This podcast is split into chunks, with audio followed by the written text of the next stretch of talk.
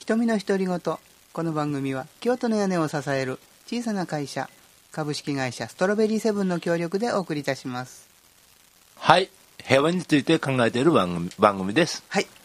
今日ね、うん来る時にあの、まあ、市バスに乗ってきたんですけどね雨も降ってることやしと思ってそうやねうん、そしたらねバスの運転手さんあの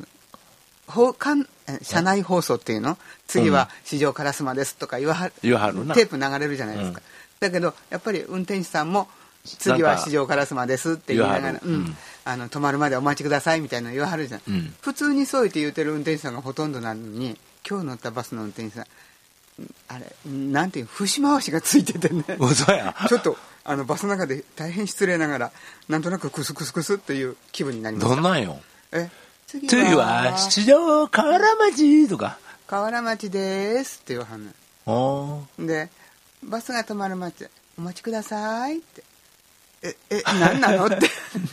あのえーととか思いながらまあ別に言ってることは悪いことではないのでいいんですけれども面白いやんなんとなくうん聞いててふんふんっていう気分になりました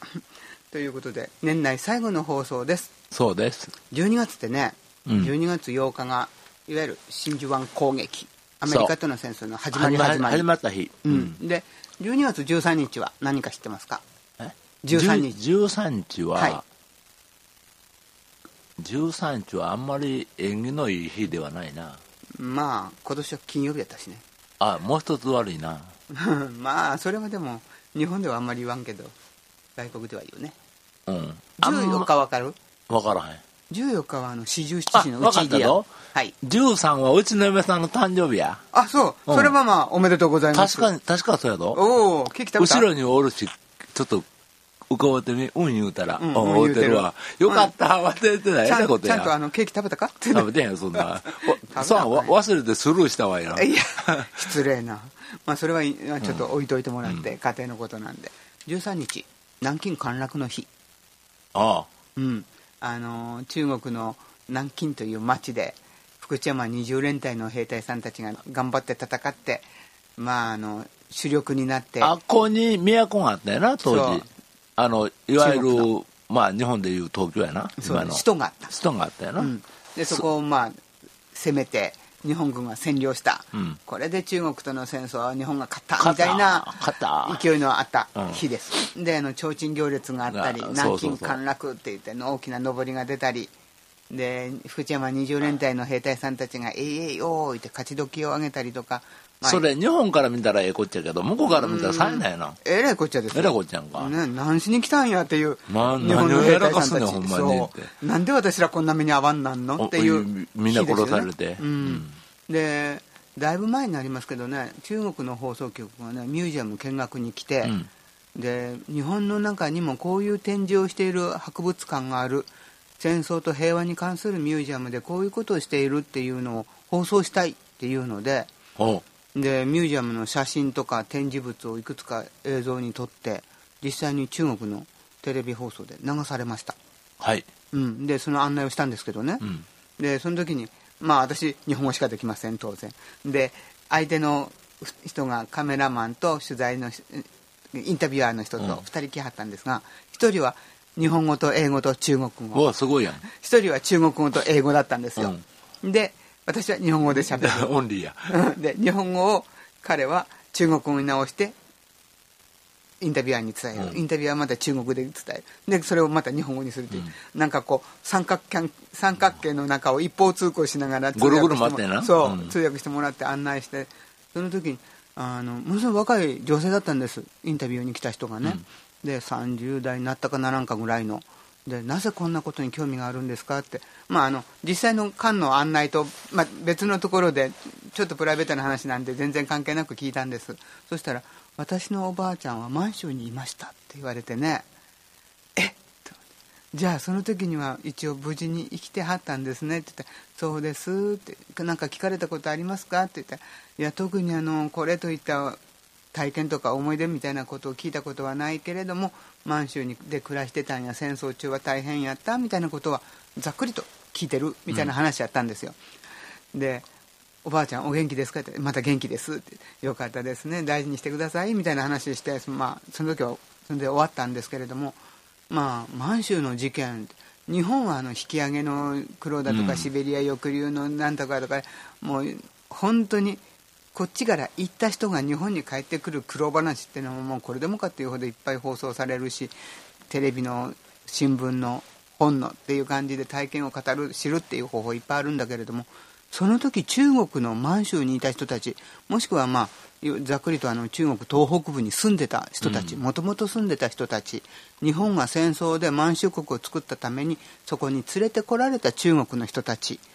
どんな体験をして、どうしてたのか、今、どうしてるのかって、ほとんど聞いた情こと報ががないない。うんえっと思ってね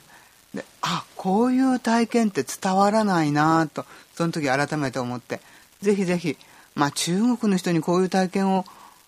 日本に向けて発信してくださいっていうのは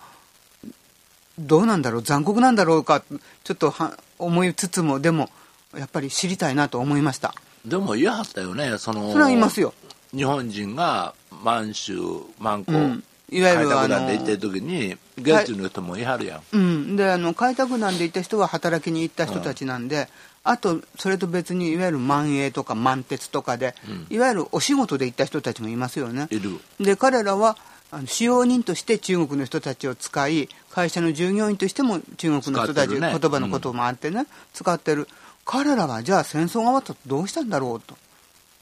まさか全部死んだわけじゃあるまいしというのが素朴な疑問でいやこれからちょっとそういうことを丁寧に調べてみたいなと。うんうん、ちょっと思思ったきっかけが12月の13日の南京陥落の取材を受けた時に思ったのでねあそういう体験をしてる人が中国にまだまだいるんだろうなとでその自分に子供だった人は同じように70年経ったけれどもまだ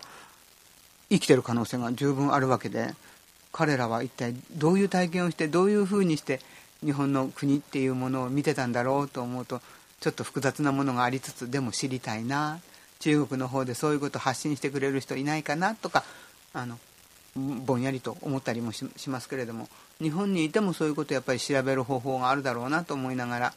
うん、あまり積極的に調べてる方ではないので誰か教えてっていう気分にはなりますけれどもあれでもさ今、ふと思ったんやけど、はい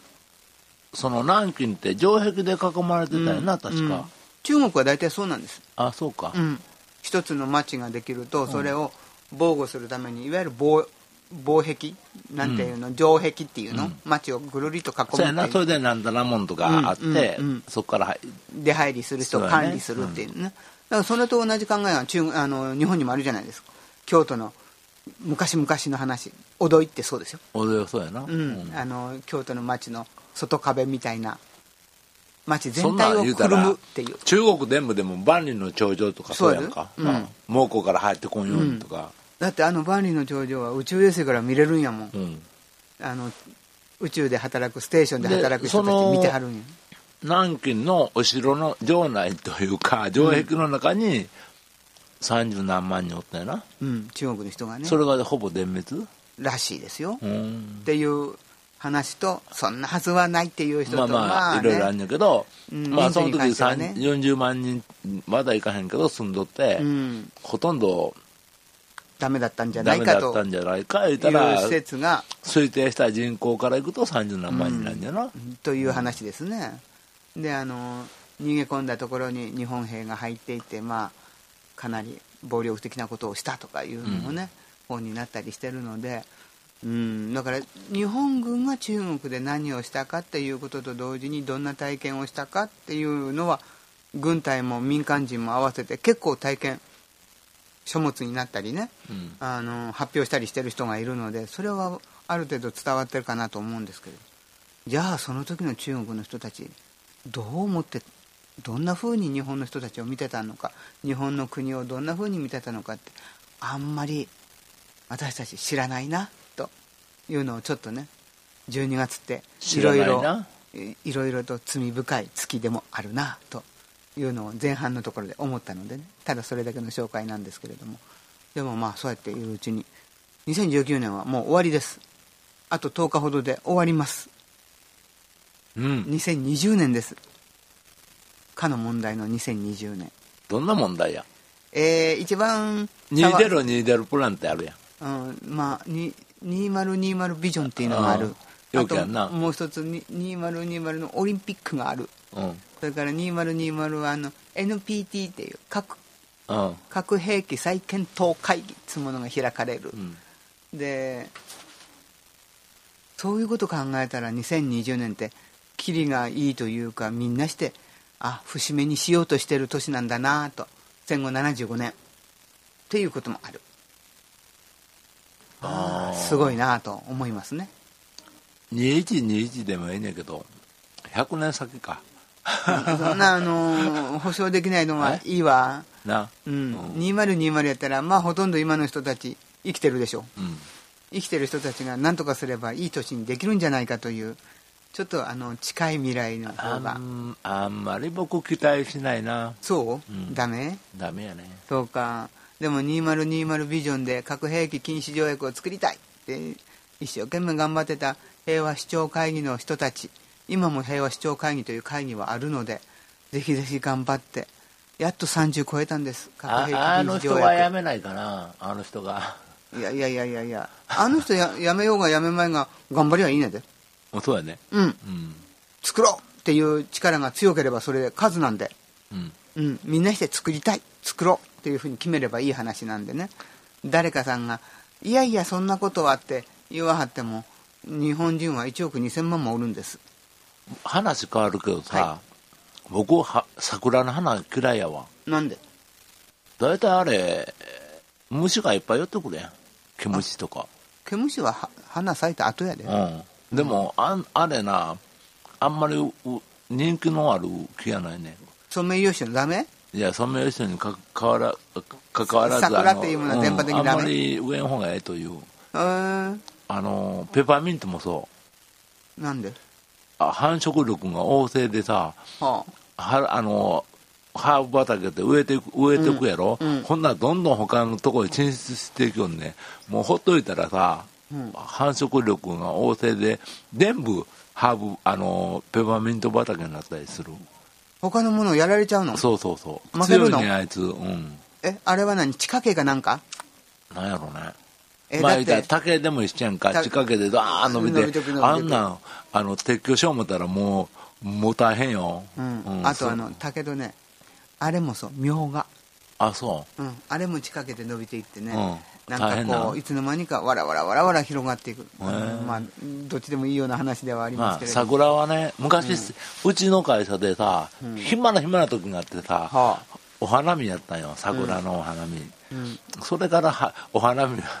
もう二度としたくないねあそう あんまりにも暇やったんやその時そうか、うんでもまあ桜はあの咲いてるの1週間ほどやし、そうやんうん、あんだけ手間かかって一週間やねまあそういうあん時あれなを一瞬やんか一瞬やそんなことサル思スったベリやったら、ら夏場ずっと咲いててうん、あとツツジとかも結構長いこと咲いてる椿とかバラなんかほとんど一年中咲いてるやんもう今年最後の方となんなんだあよ最後ははいはいはいごめんはいお花が綺麗ですねっていうお話でしたあそうなんうん、でもまあ2019年終わります来年は2020年ですちょっとぐらいなんかいいことのある年になってほしいそうやねと、うん思いますね、うん思います期待しましょうはいはいでもうあの自分たちで作る時間はないんですけれどもこの番組は京都の屋根を支える小さな会社株式会社ストロベリーセブンの協力でお送りしました。